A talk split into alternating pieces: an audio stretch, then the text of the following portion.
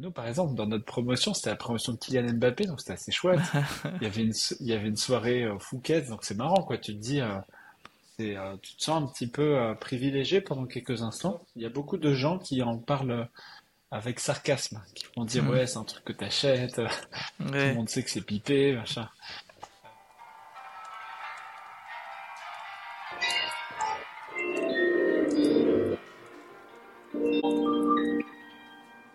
Hello John, euh, bienvenue dans cette nouvelle série. Alors c'est une nouvelle série, je commence avec toi parce que c'est une série où je vais interviewer des personnalités qui ont été classées au fameux euh, classement euh, Forbes Tolian de Tolly. Et donc je, je voulais finalement rencontrer des personnalités comme toi pour un peu passer au-dessus du simple titre et en fait découvrir vraiment qui sont euh, ben, ces personnalités-là. Donc merci d'avoir accepté ce podcast. Avec plaisir. Est-ce que, ben, pour te présenter à tout le monde, bah, est-ce que tu pourrais te présenter à tout le monde, oui Ouais, euh, je suis entrepreneur. Euh, je, suis dirigeant de Risped. C'est une fintech franco-américaine, c'est-à-dire qu'on a des bureaux en France et aux États-Unis. Je réside à San Francisco et euh, on est soutenu par Y Combinator, qui est un incubateur euh, assez sélectif. Il a vu passer par exemple Airbnb, euh, Stripe, Dropbox, pas mal de boîtes. Et, euh, et ce qu'on fait, c'est qu'on on est le, on fait du recouvrement moderne, c'est-à-dire qu'on utilise les dernières technologies comme l'IA et on a une approche ultra respectueuse pour recouvrer euh, surtout les petits impayés. Nos clients les plus connus, ça va être par exemple en France euh, Lydia Ok. ou euh, Alan ou Treatwell. Euh, voilà, on a plusieurs centaines de clients et, euh, et on accélère assez vite. Ok, très bien. Donc la première partie du podcast, on va revenir euh, bon, bah, du coup sur le thème du podcast qui est du coup Forbes Tolly. Donc la première chose, la première question que je vais te poser, c'est pourquoi est-ce que euh, Forbes Tolian de Tolly t'a classé euh, Bah, ça, je pense que c'est... Faut surtout Ouais. leur demander je pense. Ouais. Mais, Mais, quelles sont les raisons priori, dans les critères. Ouais, ouais, dans, Hmm. dans, dans, dans les critères de ce que j'ai compris, c'est ils recherchent des, euh, des entrepreneurs, femmes, hommes, qui, euh, qui ont un impact et qui ont euh, le profil pour éventuellement créer euh, euh, les grandes entreprises de demain. Et euh, ils sélectionnent chaque année euh, 30 personnes qui ont en dessous de 30 ans. Et en même temps, ils regardent aussi euh, pas que le par- euh, pas que le- l'entreprise dans laquelle on est, mais ils regardent un peu un parcours d'ensemble. Et dans mon cas, je pense que il y a une certaine dualité, c'est qu'à la fois j'ai l'aspect startup, on va dire, et l'autre côté aussi, c'est que je suis commandant de la guerre républicaine, de la réserve citoyenne. Donc ça permet de, de voir un peut-être un profil un petit peu différent, et en même temps notre entreprise a commencé à se développer. Et aussi, on a depuis le départ eu l'ambition internationale, donc je pense que euh, il n'y a pas, euh, alors peut-être plus aujourd'hui, mais euh, quand c'était mon cas, il y a quelques années, euh, peut-être que c'était un peu plus singulier. Donc c'était pas respect à l'é- à l'époque?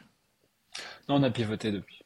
Ok. Et, euh, et donc à cette époque-là, euh, comment est-ce que tu as réagi déjà peut-être à ta nomination dans ce classement-là? En fait, c'est, euh, c'est, alors attends, c'était qui? C'était un ami à moi en fait qui m'a dit, je t'ai vu dans Forge, je dis quoi? Et donc je suis allé à Publicis parce que c'était le, il était tard. En fait, euh, pour ceux qui sont dans l'univers startup, notamment Founder, on travaille vraiment beaucoup. Et, euh, et, euh, et je pense qu'il devait être 22 heures en semaine. Et donc, euh, je suis allé chez Publicis parce que c'est un des seuls endroits à Paris qui, à 22 heures, propose encore d'avoir les, les journaux du jour. Et, euh, et voilà, j'ai vu le magazine et, et j'étais euh, j'étais content parce que je me disais, euh, tiens, ça va être un truc que, que mon entourage familial, en tout cas, Mhm. notamment, bah, voilà, des, des, des, des gens qui comptent, en tout cas, pourront se dire, il y a, y quelque chose que je connais qui visiblement reconnaît le travail de ce qu'on réalise. Maintenant, Parce que, ce qui est- ouais. maintenant après, c'est pas c'est pas pour la frime, c'est vraiment parce que je me disais, euh, parce que c'est un roller coaster hein, quand tu es dirigeant d'une startup. Ça fait juste plaisir. C'est un, moment court, pour être honnête, parce Mhm. qu'il y a beaucoup d'autres choses qui arrivent et souvent c'est des ennuis, mais euh, ça fait plaisir. Ben, est-ce que ça a été, euh, est-ce que ça t'a apporté de nouvelles opportunités Je sais pas, un nouveau réseau peut-être? Oui, je pense que ça amène une certaine crédibilité. Alors, ce qui est marrant, c'est que chaque année, quand le classement sort, il y a beaucoup de gens qui en parlent avec sarcasme, qui vont dire, Mhm. ouais, c'est un truc que t'achètes, euh, tout le Ouais. monde sait que c'est pipé, machin. Euh, mais en même temps, est-ce que si ces gens-là étaient sélectionnés, ils diraient la même chose? J'en sais rien. Je pense que ce, qui ce que ça apporte, c'est une certaine crédibilité. En plus, quand tu es sélectionné chaque année, il y a le For 30 and the 30 Summit, mhm. euh, où ils invitent tous ceux qui ont été classés dans chaque pays pour un énorme truc. Et après, je pense euh, aussi, ça fait, euh, ça permet d'accéder à un certain réseau, parce que comme ça reste quand même assez sélectif, euh, nous, par exemple, dans notre promotion, c'était la promotion de Kylian Mbappé, donc c'était assez chouette. il, y avait une, il y avait une soirée euh, Fouquet, donc c'est marrant, quoi. Tu te dis, euh, euh, tu te sens un petit peu privilégié pendant quelques instants. Et, et, je dirais que c'est un accès à un réseau et plus de la crédibilité, parce que notamment quand tu, quand tu crées quelque chose, souvent les gens ne te connaissent pas. Donc ça mm. permet de dire, ok, tu ne me connais pas, maintenant j'ai un média indépendant euh, via un système rigoureux qui nous a mmh. reconnus. Et ça m'amène euh, un petit peu aider aussi euh, ma future demande de green card, parce qu'il faut remplir certains critères quand tu candidates, comme ils appellent ça personnalité habilité extraordinaire. Et ça, ça a été un des critères que j'ai utilisé. ok. Et d'ailleurs, c'est intéressant parce que j'imagine qu'il y a beaucoup. Enfin, ça fait combien de temps? Ça fait peut-être 20 ans, 10-15 ans que le, le classement Forbes de de existe? Ouais, peut-être. Et c'est aussi intéressant de savoir, euh, peut-être pour ceux qui vont écouter euh, tes podcasts, comment est-ce que tu mets bien en avant ce genre de, bah, de récompense? Alors au début, je le mettais en avant, maintenant je le mets plus du tout en avant. Hmm. C'est justement qu'il y a eu trop de casses. Euh, mais il y en a qui sont allés en tôle quand même. ouais, j'ai vu ça aux États-Unis. il, y a, eu beaucoup de casses et, et aussi peut-être parce que là, plus récemment, j'ai un truc que je trouve beaucoup plus important, en tout cas pour moi, que ce classement, c'est le fait qu'on était, qu'on était choisi par Y Combinator. Et donc, euh, c'est pour ça que je le mets plus du tout en avant, parce que Y Combinator, on va dire, euh, surplante. Y Combinator, c'est 28 000 startups pour 200 prix. Considéré comme certains médias comme le Harvard des startups. Derrière, ils mettent 500 000 dollars, tu fais des levées de fonds. tu fais des levées de fonds dans des super conditions et surtout, tu as des conseils de fou. Quoi. Moi, mon, mon gros partenaire, celui qui m'a choisi, c'est Gary Tan, qui est le président et CEO, et c'est, il est surnommé The Billion Dollar Investor. Donc, euh, ah, c'est sûr que ça euh, chance. Donc, donc, donc, disons que je le mets plus en avant, mais au début, je le mettais quand même parce que, pour toujours les raisons de crédibilité, parce que si tu as notamment un produit B2B, tu vas adresser des entreprises, encore une fois, les gens connaissent pas forcément ton entreprise parce que tu es nouveau. Par mhm. contre, euh, ils s'attachent à ses preuves sociales, on va dire. Donc, euh, c'est comme ça que je l'avais mis en avant, principalement euh, dans ma description LinkedIn. Ok, très bien. Et il y a beaucoup, lors, de ta, lors de ton année, il y a beaucoup d'entrepreneurs comme toi? Qui ont fait pareil, tu veux dire? Oui, est-ce que tu as parlé de sportifs comme Kylian Mbappé Non, qui étaient dans, le, dans, le, dans les 30 choisis ah, il, y avait de, il y avait de tout. Euh, il y en avait un qui avait, euh, qui avait vendu des skis. une marque de ski très premium, et ça a de bien marché. C'était assez, assez varié. Il y avait une chef aussi. Euh, c'était très, euh, très varié. Je dirais que dans la partie startup, tech, software, je faisais parmi des seuls. Mais encore une fois, il, récompense l'individu. Donc, c'est pas que cette partie-là. Il y avait vraiment la partie Gary Weekend, je pense, qui a pas mal poussé aussi. Ouais. Donc, euh, là, il y a une seconde partie que je voulais faire avec toi. C'est une sorte de qu'est-ce que tu as de. J'ai fait des recherches sur toi et euh, de ton parcours. Et donc, euh, je vais te poser à chaque fois des questions. Qu'est-ce que tu as de avec genre des choses? Et tu me diras. Donc, la première question que je te pose, c'est qu'est-ce que tu as de français? Bah Déjà, ma nationalité. oui, ouais, c'est ça. Après, je pense euh, français, bah tiens, derrière moi, même si j'habite à San Francisco, j'ai un tableau Paris, donc je reste quand même attaché à la France. Et après, c'est vrai, j'en ai vraiment reparlé juste avant, mais l'aspect guerre républicaine, c'est ultra important pour moi. C'est un honneur mm. de servir mon pays, donc je pense que euh, ça résume bien les choses. Et pourquoi, pourquoi cet honneur-là de servir le pays? Ça vient d'où? Euh, C'est-à-dire que euh, dans notre ancienne activité, on était dans l'événementiel et un de nos clients, c'était Jacques Attali. Et on avait réalisé une technologie pour, pour un événement majeur qu'il organisait. Une personne est venue me voir me demandant, demandant en fait qui était derrière cette technologie et en discutant on s'est rendu compte qu'il y aurait peut-être des synergies dans la défense et un an et demi plus tard, après un process euh, assez euh, fastidieux, euh, hmm. je faisais partie de la guerre républicaine. Donc c'est devenu par hasard, mais depuis bien sûr c'est un honneur parce que quand on te propose de faire partie d'une vingtaine d'individus pour servir ton pays, c'est comme chouette. Le process était compliqué, c'est-à-dire bah, Parce qu'en fait, déjà, il faut que tu sois vraiment utile, il faut que tu... Il y a un côté timing et chance parce que tu candidates pas par toi-même, en tout cas pas que je sache. et moi, il recherchait quelqu'un vraiment qu'une polyvalence entre l'aspect, on va dire, technologique, innovation et hmm. rayonnance. Donc, euh, depuis, j'ai plusieurs missions pour la guerre républicaine, notamment de faire intermédiaire entre la France et les États-Unis. Euh, mais euh, mais c'est Ouais, c'est, je vois ça comme euh, espion, espion euh... des secondes, euh... mode des temps modernes. ça serait vraiment flatteur hein, si tu veux. tu veux me comparer à James Bond. Non, non. Euh... Mais bon, c'est voilà, c'est des choses, qui, c'est des expériences qui sont assez, euh, assez extraordinaires et c'est, euh, c'est vraiment un honneur. Alors, deuxième question, qu'est-ce que tu as de provincial? Parce que j'ai appris euh, que tu nais de Colmar. Ouais, en fait, je suis né à Strasbourg. Euh, j'ai fait euh, une grosse partie de mes études euh, en Alsace. Et après, j'ai fini mes études, donc circuit ingénieur dans trois grands pays, on va dire, la France, donc à Paris, aux États-Unis, en Californie, et, et aussi j'étais à, à, Montréal. Et qu'est-ce que j'ai de provincial? Bah, Je pense que quand même j'ai plus de la moitié de ma vie qui vient d'Alsace. Donc, hmm. donc peut-être l'aspect J'essaie d'être assez rigoureux sur le temps. Hmm. Euh, et ce qui est bien, c'est qu'en Californie, ils sont, ils sont pareils. C'est-à-dire, si t'arrives une minute en retard, ça, les gens, de, ils sont très ponctuels. Donc, peut-être cet Non, mais c'est vrai que les, les, gens savent pas, mais euh, c'est vraiment la première personne que j'ai eue de toi. Parce que ça fait un mois qu'on parle, un mois et demi qu'on parle pour se caler ce, ce podcast. Et euh, tu m'as envoyé rapidement une sorte de ton calendrier il fallait qu'en fait je coche le créneau adapté, etc. Mais c'était, si, tu veux, très rapidement, il fallait que ça soit euh, entre telle ou telle heure, telle ou telle heure. Et moi, la première, si le premier sentiment que j'ai eu, c'était vraiment, ouais, il est, il est très cadré, en tout cas dans son temps. Et euh, on n'a pas trop le choix, hein, parce que, alors je faisais déjà ça à Paris, mais spécialement maintenant, dans notre boîte, on est plus d'une quarantaine et on est euh, sur plusieurs pays. Donc avec les hmm. time zones, j'ai pas le choix d'être super quadrillé sur l'agenda. On a des personnes en France, en Ukraine, Lituanie, Allemagne, États-Unis, Madagascar, Philippines. tu vois, on n'a juste pas le choix d'être euh, tac. Alors, la troisième question, c'est qu'est-ce que tu as d'américain maintenant que tu as la green card? Euh, bah, dans, peu de temps, je serai américain. Mes, trois de mes enfants sur quatre sont américains. Et après, peut-être maintenant dans la culture, c'est vrai que j'ai vraiment tendance à...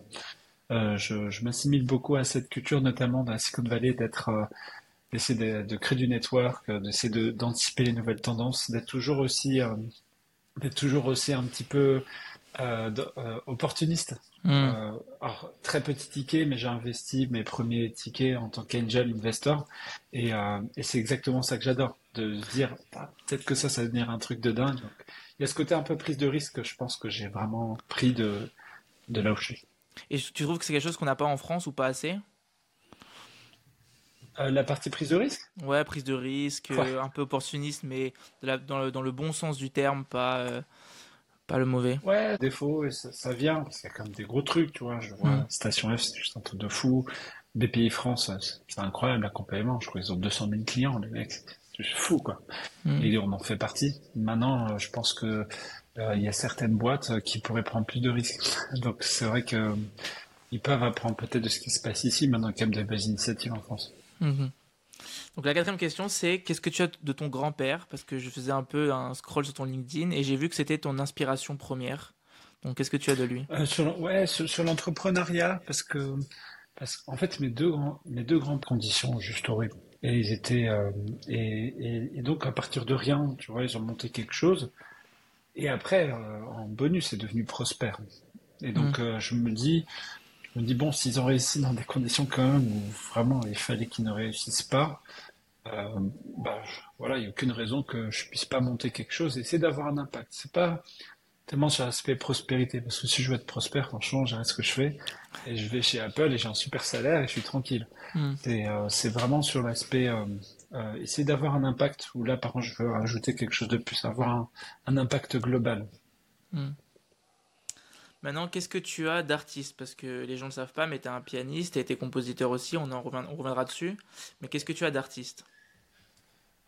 Bah, franchement, tu vois le piano derrière. J'avouerai que je joue un peu moins en ce moment. Mm. Mais euh, euh, euh, sur le piano, en tout cas, j'aime bien jouer à l'oreille. C'est-à-dire, j'entends musique que je joue. Je sais pas si ça va intéresser ceux qui nous écoutent, franchement.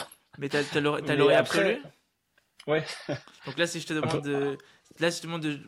Est-ce que tu peux me jouer ton, ton morceau, un petit morceau que tu aimes bien? Là. ouais, si tu, veux. On je suis avec les écouteurs, donc le, le son va... de pas être fou. Ouais, si tu rapproches le téléphone, peut-être, non? Ouais, je te joue quoi? Euh, Je sais pas. Ah, impressionne-moi. bah, attends, je... Non, joue-moi un morceau, en, quelque chose. Attends. Euh... Ah, bah tiens, Matrix, la musique de Matrix, c'est la première musique que j'ai jouée à l'oreille. Attends, Elle est très bien. Plus fort.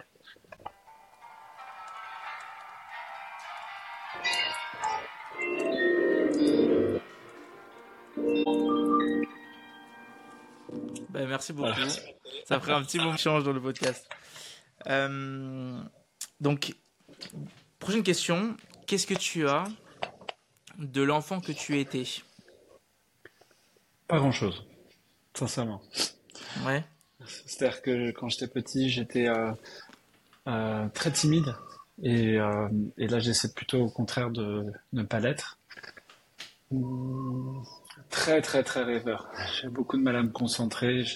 Ça, c'est un truc que j'essaie encore de temps en temps à rester focus, mais euh, je n'ai pas grand chose à voir avec quand j'étais petit.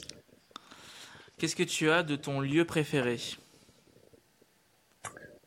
Euh, Mon lieu préféré Ah, mon lieu préféré, ça a été. Euh, c'était. quand j'ai étudié à UC Irvine, c'est une magnifique université en Californie. Et il y avait un parc en, plein milieu. En fait, c'était un cercle, c'était un parc et autour tu as l'université. Et j'adorais un banc en particulier. j'aimais bien, j'aimais bien me poser là-bas. Et c'est, et c'est là-bas d'ailleurs que j'ai commencé à faire réfléchir un petit peu à ce que je voudrais faire. Entrepreneuriat, c'était la dernière année de mes études. Et, euh, et, euh, et d'ailleurs, en fait, l'université, euh, j'ai présenté un projet. Où j'avais réussi à prendre rendez-vous avec le doyen de la faculté et tout ça. Et il m'avait remis un, un prix, euh, UC Irvine c'était Achievement Academy Awards. C'était la première fois qu'un Français recevait ça. 47 000 étudiants, donc c'était vraiment impressionnant. Et, euh, euh, et, c'est là où je me dis, tiens, quand même, aux US, ils se disent, moi je suis là, je... ils ne me connaissent pas, ils se disent, allez, lui, on va lui remettre ce truc-là. Et moi, je réalisais pas du tout, mais les professeurs me disaient que c'était assez incroyable. Et, et ça m'avait vraiment donné envie de, de revenir, parce que j'adorais le principe où ici, les gens ils se lèvent tôt et finissent tôt. Hmm. Donc, c'est pas anodin de démarrer ta journée de travail à 7h, 8h maximum du matin, mais de finir par contre à 16h, on va dire. 16h, 17h, grand, grand max. En général, le vendredi, même, tu finis vers midi. Et donc, euh, j'avais pris tout ça de, de ce moment-là, j'étais sur mon banc tranquillement. Bah pour quelqu'un de timide, euh, t'es quand même allé voir le doyen. Ouais, mais j'ai bossé. Hein. Euh, qu'est-ce que tu as de ton défaut préféré? Un peu, ça c'est un peu les trucs d'entretien. Alors c'est quoi votre euh, plus grand défaut? Ah, je suis perfectionniste. je me suis dit qu'elle était pas mal parce que des fois on a tous ces défauts là, mais à l'image de, on a les défauts de ses qualités. Je suis sûr qu'on peut avoir les qualités de ses défauts. C'est trop un vrai défaut. Attends, un vrai défaut. Hmm. Euh, des fois j'ai la flemme. Euh, j'ai la flemme. Et donc euh, je procrastine à fond. Et en même temps euh, j'utilise les dernières secondes de mince t'as fait ce truc. Et ça c'est la petite adrénaline qui fait que des fois je vais faire des trucs bien. Des fois ça va mal se passer. Mais en général c'est comme comme à l'école je faisais tout dernière minute et je fais encore ça aujourd'hui. Et ta, ta qualité c'est quoi? C'est celle au contraire d'avoir cette, cette adrénaline là au dernier moment? Ouais, je fonctionne beaucoup comme ça. C'est euh, bon, bah, s'il n'y a pas le choix, euh, allez, faut y aller. Parce qu'on a eu des moments dans la boîte où c'était vraiment, vraiment chaud. Euh, failli mourir financièrement deux fois, hmm. euh, même en faillite perso une fois. C'était vraiment horrible. Euh, genre, chez Respect ou chez. Si tu avais l'entreprise, en fait, on a pivoté, on a changé de nom. Ah, on a pivoté. La plupart des startups pivotent. Euh, même Airbnb, ils ont pu... enfin toutes les boîtes que tu utilises probablement ont toutes normalement au moins pivoté une fois. Et, euh, et euh, ouais, j'étais arrivé à un moment même où, où euh, tu vois, j'avais invité un pote à moi prendre un kebab et, en fait j'ai fait genre je peux pas le payer que ma carte elle passe pas mais je sais qu'elle passait pas et ça, et ça j'avoue ça j'en souviendrai toujours c'est vraiment la merde ouais c'est vrai c'est peut-être à ce moment-là aussi que tu bah, fais la, la, plus belle ascension ouais. voilà mais, mais bon des fois ça pourrait ne pas marcher donc heureusement ça marche mais ça a été chaud ok qu'est-ce que tu as de ton meilleur souvenir? Un meilleur souvenir pro perso Ouais, ce que tu veux. Euh, meilleur souvenir, c'est quand. Euh, euh, bon, je lâche par, je pense rapide, mais quand j'ai mon premier enfant, ça fait vraiment bizarre. Que quand tu vois les yeux s'ouvrir, tu oh putain, c'est sérieux. c'est même moi ça. Et de, et de, ouais, de peur et en même temps tu te dis, ah, c'est maintenant, waouh, il va falloir assumer. Et donc, euh, d'un coup, tu sens des responsabilités, ça fait bien. Et c'est un bon souvenir. Bah ouais. Surtout que tu as, aussi un autre bébé qui, depuis longtemps, qui est la start-up. Ouais, ouais, ouais. Même avant, c'est vrai. Mm. Ok, qu'est-ce que tu as d'ingénieur? Parce que j'ai vu que tu avais fait une école d'ingénieur. Ouais. Euh, d'ingénieur, bah, je pense que bah, ce que je fais quasiment tous les jours, euh, sur mon, on va dire, emploi du temps, je dois avoir au moins 50% de mon temps qui est dédié au produit. Donc, c'est essayer d'anticiper qu'est-ce que les gens veulent. Euh, et après, c'est bah, comment on le met en œuvre. Et donc, heureusement, comme j'ai ce bagage technique, quand j'ai recruté les premières personnes, et le tout premier à nous avoir rejoint en technique, c'était il est toujours là, il est super. Il nous a rejoint en tant que développeur iOS et euh, il a fini CTO euh, d'une équipe de plus d'une quinzaine de développeurs, s'appelle Elmi Ben mm. Ali. Et j'ai la chance de pouvoir comprendre.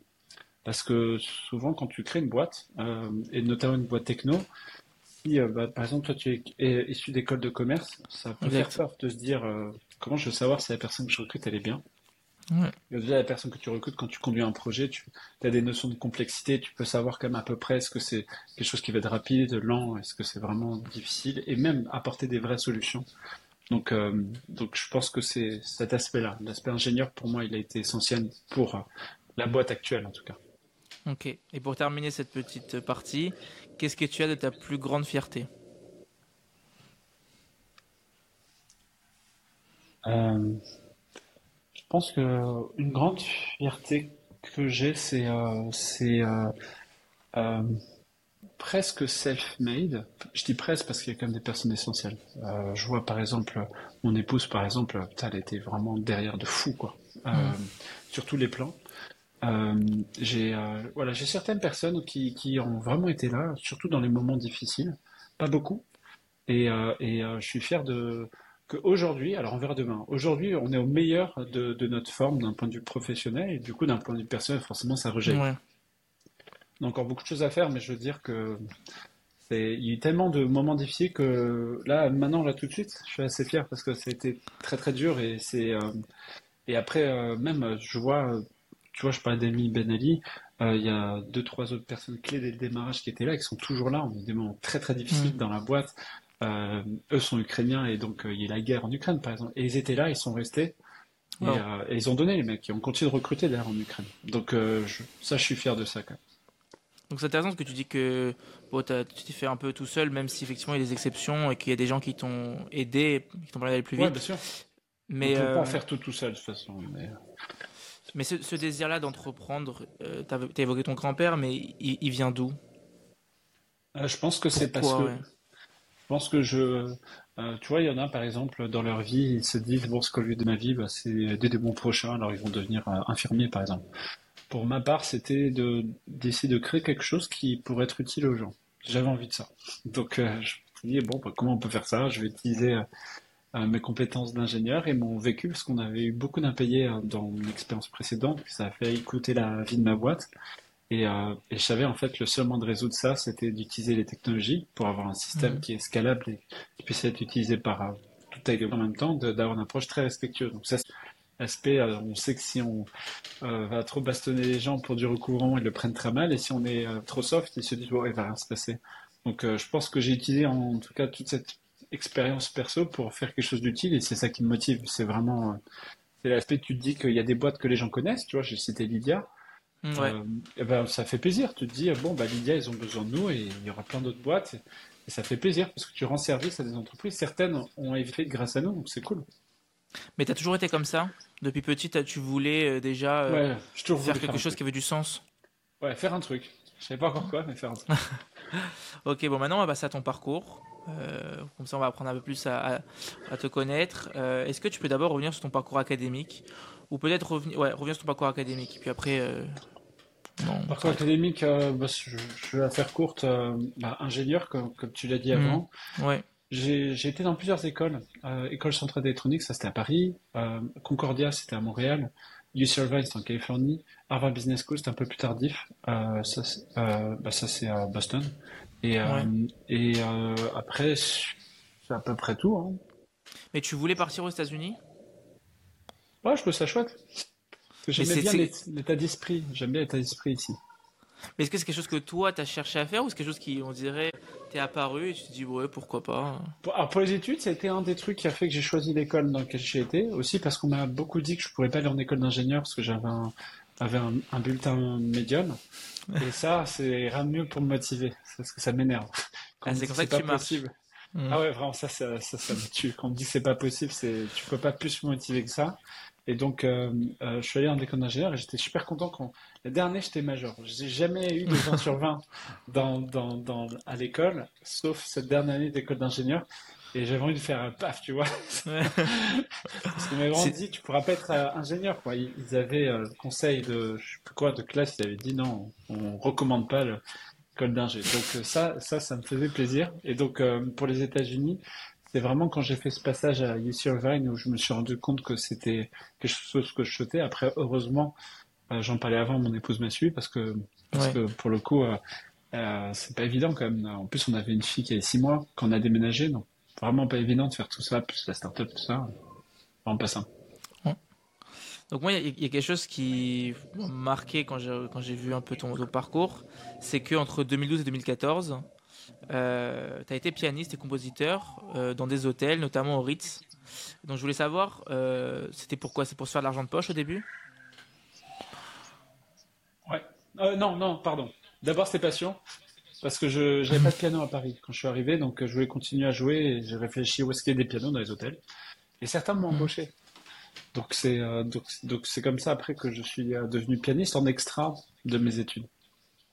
D'accord. Bien sûr, ça euh, fait plaisir d'avoir un peu d'argent de poche. Mais t'allais jouer, t'allais jouer là-bas, tu t'installais, tu jouais, ils t'ont repéré? Ah, j'ai un peu provoqué le truc quand même. Mmh. que j'ai joué de temps en temps. Euh, j'étais un peu sympathique avec le mec du bar. Euh, j'exagérais pas, on me proposait tout le temps des verres. Je disais tout le temps non, parce que je voulais mmh. vraiment juste me faire plaisir.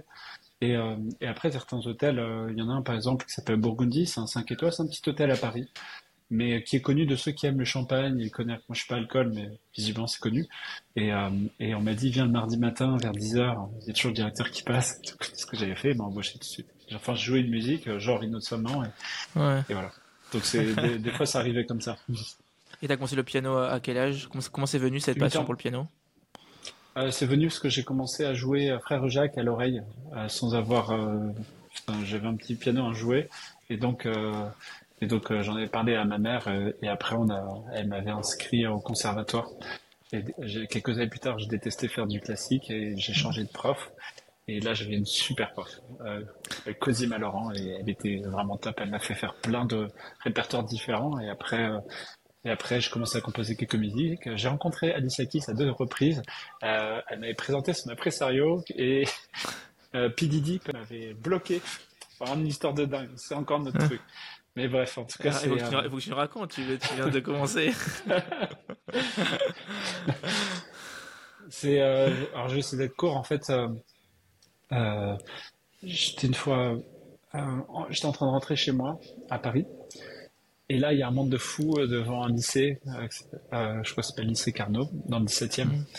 Et je dis qu'est-ce qui se passe? Je vois passer Keys, plein de stars et tout. Et je dis à un mec, euh, où est-ce qu'ils vont, tout ça, là? Tu, euh, quoi, tu, tu veux aller à l'hélicoptère? Je dis, bah ouais. Il dit, euh, quoi, tu veux saper comme ça? Ils vont à l'arc. Tu, tu, crois quoi? Tu crois vraiment que tu vas y aller? Je dis, bah bien sûr. Il me dit, jamais de la vie. Et ça, ça m'avait énervé. Alors je dis, bah ok, bah on verra. Donc j'y suis allé.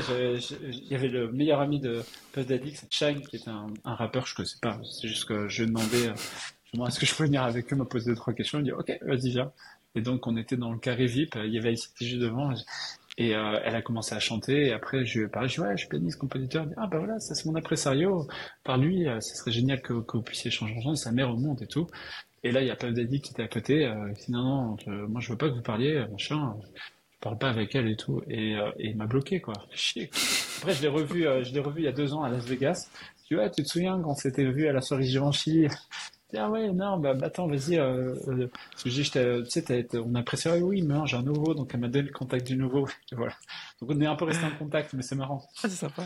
Ah, mais c'est drôle parce que j'ai l'impression qu'en fait, tu, tu, dis plein de choses dans la vie, peut-être à des gens, et la, la première personne qui va te dire, c'est impossible de le faire, mais c'est à ce moment-là qu'en fait tu le fais? Ah ouais, bah ça m'énerve. c'est génial. Bah, on me dit pas tu jamais sur la Lune. Hein. Ouais, non, je, je, vais rien dire. Euh, donc alors après, tu vas lancer Sphère. Euh, est-ce que tu peux présenter un peu cette, cette, première idée de startup que tu as et comment ça comment c'est comment c'est arrivé cette idée? Alors comment c'est arrivé? Euh, En fait c'était euh, donc dans l'événementiel et euh, l'objectif c'était d'utiliser l'IA pour déterminer qui devrait parler avec qui. On avait fait une sorte de Tinder version événementielle. Donc, c'est-à-dire que tu as une entreprise, tu fais un séminaire ou tu fais un grand événement, et, euh, et en fait, on va, tu vas, on va te dire, bah tiens, c'est quoi, fais une app pour tes invités, enfin pour mmh. ceux qui vont participer à l'événement, et on va les faire matcher. S'il y a, s'il y a match, euh, ils vont pouvoir chatter ensemble. Et, et on a fait de l'argent un petit peu. On augmentait en termes de chiffre d'affaires, mais je voyais que c'était pas non plus le, ça, m'embêtait. je voulais pas, je, voulais pas, je, voulais pas juste être une boîte de service. Je voulais avoir un vrai impact. Donc euh, hmm. c'est pour ça après on a pivoté et, on est arrivé dans ce qu'on fait aujourd'hui.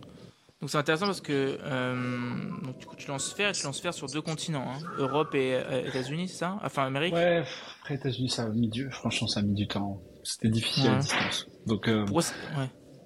donc on a eu, on a eu quand même des gros clients, mais c'est juste ça a pris trop de temps et après aussi le c'est pas aussi successful que ce que je voulais même. Dans tous les cas au bout d'un moment quand tu te rends compte que t'aimes pas il y a, y a un mm. problème. Donc euh, donc après je fais un pivot total hein. j'ai fait un pivot d'équipe et de et de mm. produits ce qui est assez rare tu pivotes de, de produits là j'ai il y a tout le monde on arrête avec tout le monde.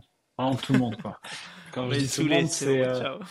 non mais quand je dis tout le monde tu vois il y avait même mon frère jumeau euh, qui j'étais euh, je, je l'avais embarqué dans l'aventure, je voyais que ça allait pas, donc euh, j'ai dit allez, on, arrête. Euh, mm. et, euh, et, et, donc j'ai fait, j'ai fait un autre produit, mais j'ai pas fait une nouvelle entreprise parce que je voulais pas lâcher mes investisseurs historiques. Mm. Et mais j'ai vu aussi dans, enfin dans cette, on va dire, aventure, tu vas un peu pivoter, voir des nouvelles opportunités. Et j'ai vu un, un, moment où tu lances SOS Notre-Dame. Putain, fait des trucs. J'ai vu la vidéo où tu présentes euh, la vidéo euh, de comme BFM. Un ouais. comme un peu l'abbé Pierre. Euh. Ouais, bah en fait c'était ça bah, c'était dans cette période événementielle, c'était pour mettre en relation les donateurs pour essayer de faire en sorte qu'il y ait un maximum de dons et, le, hmm. et dans l'app tu pouvais faire un don directement à Notre-Dame et on prenait zéro commission. Et c'est après, tu voilà, t'essayes, tu dis bon, il se passe un truc de fou, c'est une fois dans par millénaire, donc euh, t'essayes quoi. Et faire comme Après, ça. Il y a eu des dons, hein. il y a vraiment eu des dons. En plus, c'est ça le, pire. tu t'es dit c'est qui qui fait ça? Est-ce que faire la charité comme ça, ça aide? T'as entraîné Elite Ça, ça, ça m'a rien fait du tout. C'était juste. Euh... Ouais, vraiment, ça m'a rien fait du tout. T'as eu, été au moins sur BFM quand même. Ouais, franchement. euh, euh, donc du coup, tu dis que tu pivotes, etc. C'est comment, comment est-ce que tu fais pour parce que tu vas pivoter, d'accord Tu te rends compte que la synergie est plus bonne, etc. Mais comment est-ce que tu fais pour te dire, ok, cette idée c'est la bonne, c'est la seule idée qui, qui arrive ou il y a encore ce moment-là de réflexion? En fait, euh, c'est euh, alors après c'est là maintenant aussi aujourd'hui, donc il y a hmm. quelques mois de, si tu prends mes six derniers mois, je suis vraiment pas le même que avant. Parce que, euh, parce que avec le temps, quand tu fais des choses, euh, tu sais déjà quand ça marche parce que tu as ce qu'on appelle market fit, donc c'est-à-dire qu'il y, y, a un marché et il y a des gens dans ce marché-là, ceux que tu target, qui commencent à utiliser ton truc, mais le plus important, qui payent pour ça. Et donc, euh, mm. et donc euh, moi, je me concentre, je me concentrais pas assez sur le pricing model. Je me concentrais sur le produit. Je veux faire un truc utile. C'est une erreur. Et donc, euh, et donc, avec le temps, avec les, avec les erreurs que tu pourrais faire des fois, et eh ben, quand tu pivotes, tu commences à apprendre de plus en plus et à comprendre mm. ce qu'il faut. Et, euh, et donc, même si à chaque fois, chacune de ces étapes de notre progression, on faisait du chiffre d'affaires qui augmentait, euh, je voyais qu'il manquait quelque chose. Et donc, quand mm. on a eu ces plusieurs impayés dans notre ancienne activité, qu'on a eu sur la nouvelle par ce pain, je me rends compte qu'un quart des boîtes dans le monde sont faites à cause des impayés que le marché d'impayés en France, c'est 57 milliards par an qui partent en fumée des factures qui sont relancées, jamais recouvrées. Aux US, c'est presque un trilliard de dollars. Là, tu dis, ah ouais, là, il y a une profondeur de marché. Le besoin est super clair. Hein. L'entreprise comprend ce qu'on fait. Et c'est là que tu, que tu matures. Et donc après, euh, le meilleur moyen de savoir si ça marche, c'est est-ce qu'à la fin, tu arrives à tirer du chiffre d'affaires? Nous, dans le cas, 2023, on doublait notre chiffre d'affaires chaque trimestre. Mmh. On a levé euh, 2,5 millions euh, toute fin 2022 et on a refait une opération qu'on n'a pas encore annoncée euh, dans la presse et on a fait Y Combinator. Donc ça prouve bien que ça mm. marche. quoi. C'est lancé aux US, ça marche aux US. Voilà, c'est pas la même Mais dimension. cette idée-là, c'est parce que euh, tu vois, il y avait trop d'impayés dans, dans, dans ta. Bah, nous-mêmes, on a fait clamer ça à cause de ça. Ouais. donc, euh, donc, moi, j'ai essayé d'appeler les agences de recouvrement. La plupart d'entre elles s'en foutaient. Elles n'ont même pas répondu. Sur une vingtaine, j'ai eu que deux réponses. Et les deux réponses étaient euh, ouais, faut voir, envoyez-nous un exemple de tableau Excel de ceux qui vous payent pas. Monde très obscur. Oh. Euh, c'était vraiment pas une bonne expérience. Je pense qu'il y a des bonnes agences de recouvrement, mais c'est pas évident de les trouver quand même. Voilà, ça, c'est un petit peu à la chance, quoi. Ou alors, faut tu m'as reconnu peut-être. Je sais pas. Ouais. Non, mais c'est c'est fou, même tu vois, en fait, même quand t'es dans la merde, en fait, c'est des fois dans la merde, c'est la bonne idée. Je crois que Churchill disait une phrase dans le genre c'est dans le noir que les étoiles brillent plus, dans, euh, dans l'obscurité, ouais, la plus totale. Voilà. tu as fait version de dans la merde, mais ça marche aussi. ouais. un peu moins politiquement pour être correct. Euh, donc moi, il y, y, a une année qui, est un peu, qui m'a un peu marqué, c'est l'année 2018, parce que pour moi, tu es toujours à la tête de sphère. J'ai vu que tu es des contributeurs Hyperloop Transportation Technology dans une boîte. Hyperloop, c'est... Tu deviens aussi member de. C'est le projet initié par Elon Musk pour les trains euh, supersoniques. Et donc, euh, j'avais fait partie des premiers contributeurs. Et c'était marrant, mais après, j'ai fait ça pendant deux ans, j'ai arrêté parce que j'ai fait que je priorise mon temps. Tu vois, c'était. Dans les erreurs, c'est de pas bien prioriser son temps. Voilà, mais ça, ça arrive parce que tu deviens aussi membre de French Founders. Ça prend pas de temps, c'est des événements de temps en temps. Ok, et en plus, 2018, c'est tu, fais, tu commences à faire du volontariat pour Rotary International. On va revenir dessus. Et tu deviens aussi, euh, tu rentres dans la, garde républicaine. Euh, bon, la question c'est, tu trouves le C'est vraiment, c'est, euh, c'est pure organisation. Tu vois, par exemple, Rotary, j'ai essayé de. Moi, j'aime pas m'étendre pendant trois heures et dire, je pense qu'il faut faire ça et, et, et regarder dans l'air et peut-être qu'on pourrait faire ça. Ça arrivait avec un truc super concret. Et je m'en fous des réunions qui durent euh, des heures et des heures. Donc euh, je dis pas qu'ils sont comme ça, mais je moi j'aime arriver des trucs concrets. Donc peut-être que alors j'avais pas toutes les réunions, hmm. mais euh, mais j'arrivais avec des vrais projets. Et dans un truc con que j'ai mis en place, c'est accepter paiement par carte. Bête, mais c'est faisait des événements et les gens essaient de payer par chèque. Ça m'en est fou. Donc j'ai dit, mais non, faut, faut faire un boîtier SumUp et, et ça a coûté 3% de transaction et c'est fini. Quoi. Let's go. Et donc c'est euh, des petits trucs comme mm. ça. Et, euh, et je pense que sur la question du temps, c'est en général, avant un meeting, j'essaie de demander c'est un petit peu c'est quoi que tu recherches, quelle est la durée. Et euh, le deuxième truc aussi, c'est de, mm. de prioriser, savoir dire non à max. Parce que ça, par contre, ça aide. Au début, tu as envie de sauter partout, ce que j'ai fait. Et c'est une belle erreur. C'est de, de voir. Mais est-ce qu'il n'y a pas des étapes plutôt? Tu dis oui au début parce que ben, t'as rien, tu vois. Et puis après, tu peux faire comme ça quand tu démarres. il faut apprendre à... tu démarres, tu testes un peu dans tous les sens, tu regardes ce qui mm. marche. Mais, euh, mais après, après, faut surtout si tu es entrepreneur, faut apprendre à vraiment se dire est-ce que si je fais pas ça, ça va endommager mon business ou au contraire, est-ce que si je le fais, ça va faire accélérer? Sa réponse est non, il faut pas le faire. Mm. Bon, ce qui est intéressant, c'est que tu as aussi cette partie volontariat, euh, en tout cas où tu donnes beaucoup. Tu donnes, tu as donné à Rotary International. Tu donnes aussi dans ton service à la garde républicaine. Est-ce qu'il y a un désir en toi depuis petit de, voilà, de, de servir peut-être un intérêt qui est bien plus. tu parles de la startup, effectivement, là, tu vois, ça, me fait écho. Tu parles de créer une startup pour tout le monde. Mais l'intérêt général, c'est quelque chose qui te, ouais, parce touche que, particulièrement. Parce que quand tu es à un moment dans la merde, et que tu as des gens qui t'aident sans attendre en retour, tu dis Ah, ça j'aime bien, j'aime bien ce principe. Et après, j'ai découvert, euh, c'était un, un, journaliste de TechCrunch qui disait, euh, c'était il y a peut-être en 2018, qui disait euh, ce qui a été souvent Silicon Valley, c'est give first. C'est-à-dire tu donnes quelque chose et, en premier et tu attends rien en retour. Et un jour, peut-être que sur tout ce que tu as donné, il y aura quelque chose, mais au pire, c'est pas grave. J'ai beaucoup aimé ce hmm. principe.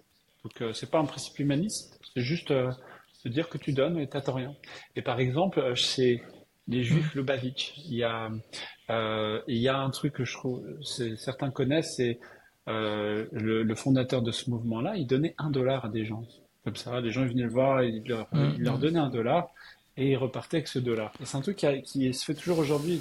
Tu bats dans la rue de New York, des fois, tu as quelqu'un, il va donner un dollar, il sort de nulle part, il ne présente même pas, juste il donne un dollar. Et en fait, j'ai demandé une fois à un Lubavitch, c'est quoi l'idée derrière, parce que je n'arrive pas à comprendre. En fait, c'est qu'ils disent, quand tu donnes un dollar à quelqu'un, tout le monde sait ce que c'est l'argent. Et donc, quand tu donnes un dollar à quelqu'un et que il a rien demandé pour ça, et tu juste tu lui donnes, tu dis tiens, fais-en l'usage que tu veux, il s'en souvient, il se dira tiens, il était généreux avec moi, il sait même pas qui je suis. Et l'objectif, c'est d'inciter cette même personne à ce que lui aussi donne un dollar. Et à la fin, c'est peu à peu, mmh. c'est que tu aies un petit mouvement qui se crée Euh, ça n'a rien de religieux, mais d'être, d'essayer d'être généreux sans forcément attendre. Et ça, j'adore. J'adore ce principe. Hmm. Ouais, c'est le principe même général de la CDAK en général. Ouais, voilà, c'est magnifique. Après, c'est, euh, c'est, euh, mm. euh, j'ai quand même un objectif aussi pécunier. J'ai envie de, j'ai envie d'avoir un certain confort, notamment pour mes mm. enfants. Mais c'est juste, c'est juste que si tu fais ça que pour l'argent, c'est, c'est en général, tu, tu, vas faire. Mais du coup, c'est intéressant. Est-ce que là, tu aurais peut-être un, exemple en tête où bah, là, tu arrives aux États-Unis, avant, tu bah, donnes ce podcast, en retour. tu vois, finalement, bon, euh, il est suivi par des écoles de commerce. Ah, ça peut être chouette pour avoir un, euh, parce qu'on recherche, euh, on recherche des sales. Mais après, je bon, vas-y, tu sais quoi, on va pas. ta pub. Non, non, justement, je, vas-y, on va pas compter là-dessus. au pire, moi, si j'avais étudiant, si j'avais quelqu'un qui puisse dire un peu ce qu'est les coulisses des classements Forbes, est-ce que c'est du mytho ou est-ce que ça fait vraiment quelque chose hmm. Peut-être que ça m'aurait, ça m'aurait intéressé. Donc, tu vois, voilà, je prends ce temps-là et, c'est tout. Hmm. Après, je considère pas que je, euh, après je suis pas non plus ministre, c'est-à-dire qu'il y a des gens plus occupés que moi. C'est juste, euh, ouais. voilà, faut pas toujours être en, dans le calcul, je pense. Non, c'est vrai. Bon, bah, moi, ça, en tout cas, je, je suis content. Hein, je, profite. Euh, on va revenir un peu sur sur Respade. Euh, donc on en a parlé beaucoup. Euh, donc c'est une, entreprise qui étudie l'IA pour le couvrement. Euh, ce qui est intéressant, c'est que j'ai remarqué que c'était pour des petits impayés. Ouais, gros focus petits impayés. Pour et pourquoi? Parce qu'il n'y a, pas de personnes dessus ou c'est parce que ça marche euh, plus grand? 80% des impayés dans le monde sont effectués à moins de 5000 euros, donc marché grand. Personne dessus aussi, parce que les petits impayés, en général, c'est quelqu'un ne paye pas 2000 balles quand tu es une entreprise. Tu vas essayer d'envoyer des relances et s'il ne te répond pas, tu vas rien faire. Parce que c'est ça coûte plus, en général, malheureusement, d'aller en justice. C'est super long, surtout s'il fait appel. Et en plus, c'est risqué parce que si jamais super ou qui répond, réagit pas à tout ça, ben, tu as des frais, as des frais d'avocat ou d'huissier à ta pomme. Donc, euh, donc il y a un vrai, une vraie opportunité de marché. Maintenant, ce qui est un peu nouveau, c'est qu'on fait pas que les petits impayés.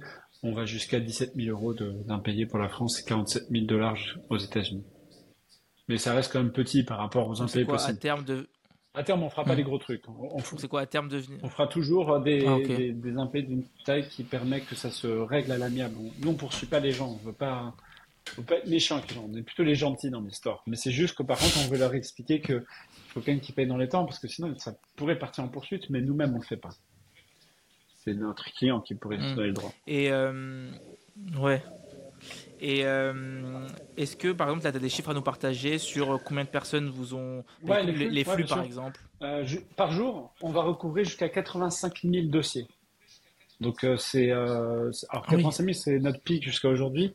Mais euh, voilà, on a une bonne traction quand même. Euh, pendant qu'on se parle, il y a, il y a au moins une dizaine de minimum une dizaine de recouvrants qui ont eu lieu. Et ce qui est chouette maintenant, c'est que je vois des qui se passent aussi aux États-Unis, ce qu'on n'avait pas avant. Donc, c'est lancé aux États-Unis pendant Y Combinator, donc c'était il y a moins de six mois. Et c'est chouette de voir du chiffre d'affaires US sur des boîtes US qui sont connues en plus. Euh, nos clients, c'est pas très connu en France, mais Flexport, c'est 5 milliards de revenus. De comparaison, Airbnb, c'est, on est à 8. Ok. Et euh, il y a une différence entre, on va dire, les, le recouvrement aux États-Unis et le recouvrement en France? Peut-être des lois. Ça a été très dur de se lancer. La réglementation, euh, elle est très différente. C'est beaucoup plus risqué.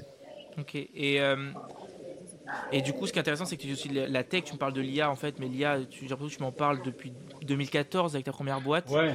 Donc en fait, c'est pas si, on en parle tous les jours aujourd'hui, mais c'est pas en fait, plus. Ouais.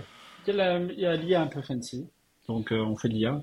Donc nous, je t'avouerai que dans l'événementiel, il y a des petites notions, mais c'était pas encore aussi poussé qu'aujourd'hui. Là aujourd'hui, on est dans du lourd. Hein. C'est-à-dire que pour traiter autant de volume, alors qu'on n'est qu'une quarantaine, tu t'as pas le choix d'avoir une, technologie ultra robuste. Donc euh, quand nous, on est super invests hein, dans nos investisseurs US, par exemple, parmi les premiers investisseurs de Facebook.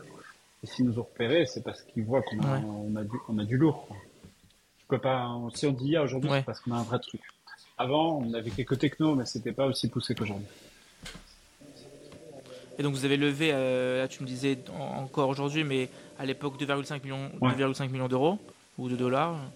Euh, qu'est-ce que vous comptez faire ou qu'est-ce que vous avez fait avec et, euh, et on, a, on a fait zéro marketing, zéro sales.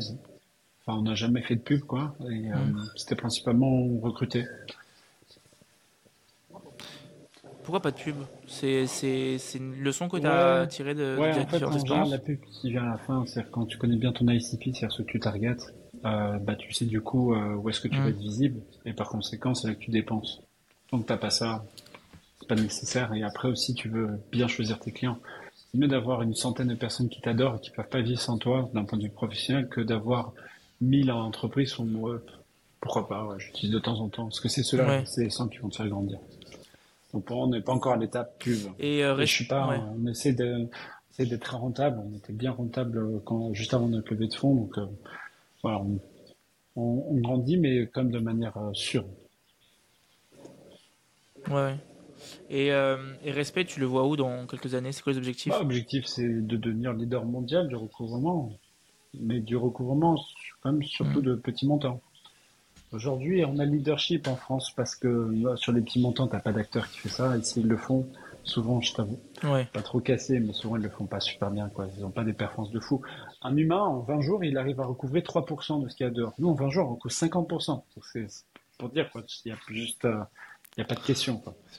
C'est lié à ouais, c'est en fait. automatisé. Ok. Euh, maintenant, on va parler de cette expérience de Way Combinator. Ça peut intéresser énormément d'auditeurs euh, et même de, de, de stars, d'entrepreneurs. Euh, est-ce que tu peux nous parler un peu de Y Combinator Pourquoi est-ce que tu as euh, postulé au programme déjà? Euh, Alors, pourquoi je fais. J'ai pas vraiment. En fait,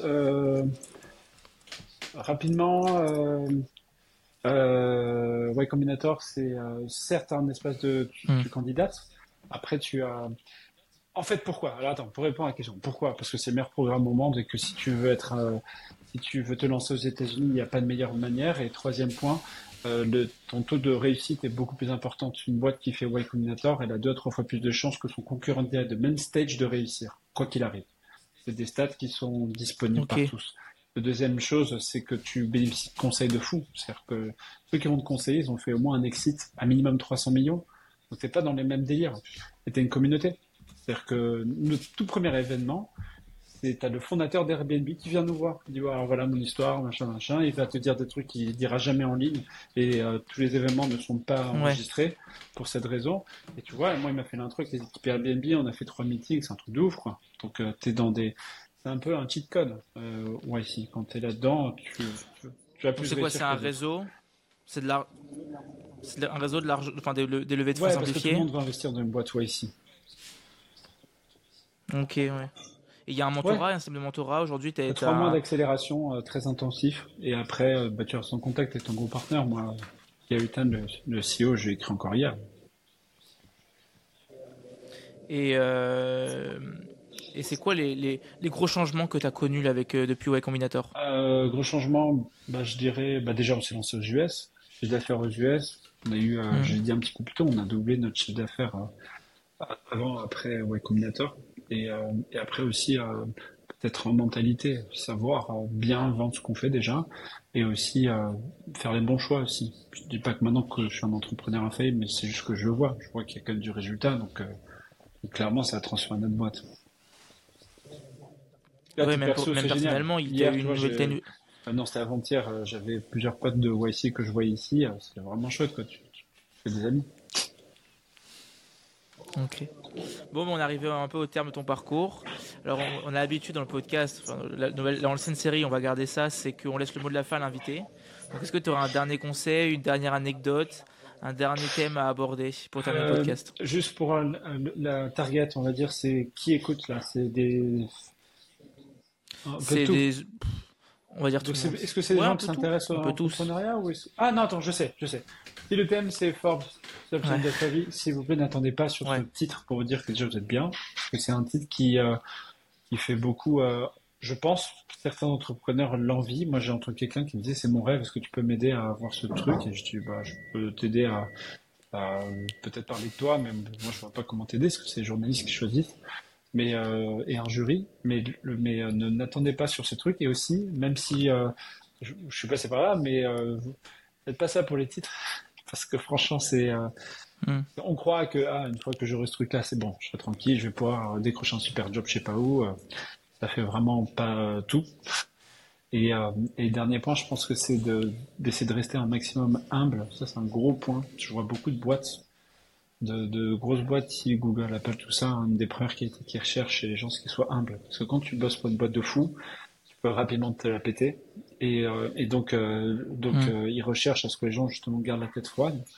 Nous, dans notre cas, euh, on voit qu'on accélère, mais je sais qu'il y a encore beaucoup de choses à se faire. Et même Brian Chesky, fondateur d'Airbnb, encore aujourd'hui, le mec, quand même, 8 milliards de chiffre d'affaires, euh, la boîte euh, rentable pour la première fois.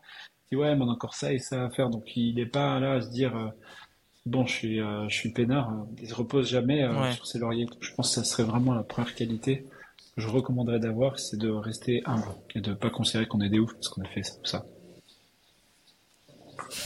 Ok, bon, ben merci John. C'était vraiment un plaisir de t'avoir pendant ces 50 minutes. Et on reste Ouais, en avec contact. et plaisir, j'espère que ça sera utile. À bientôt.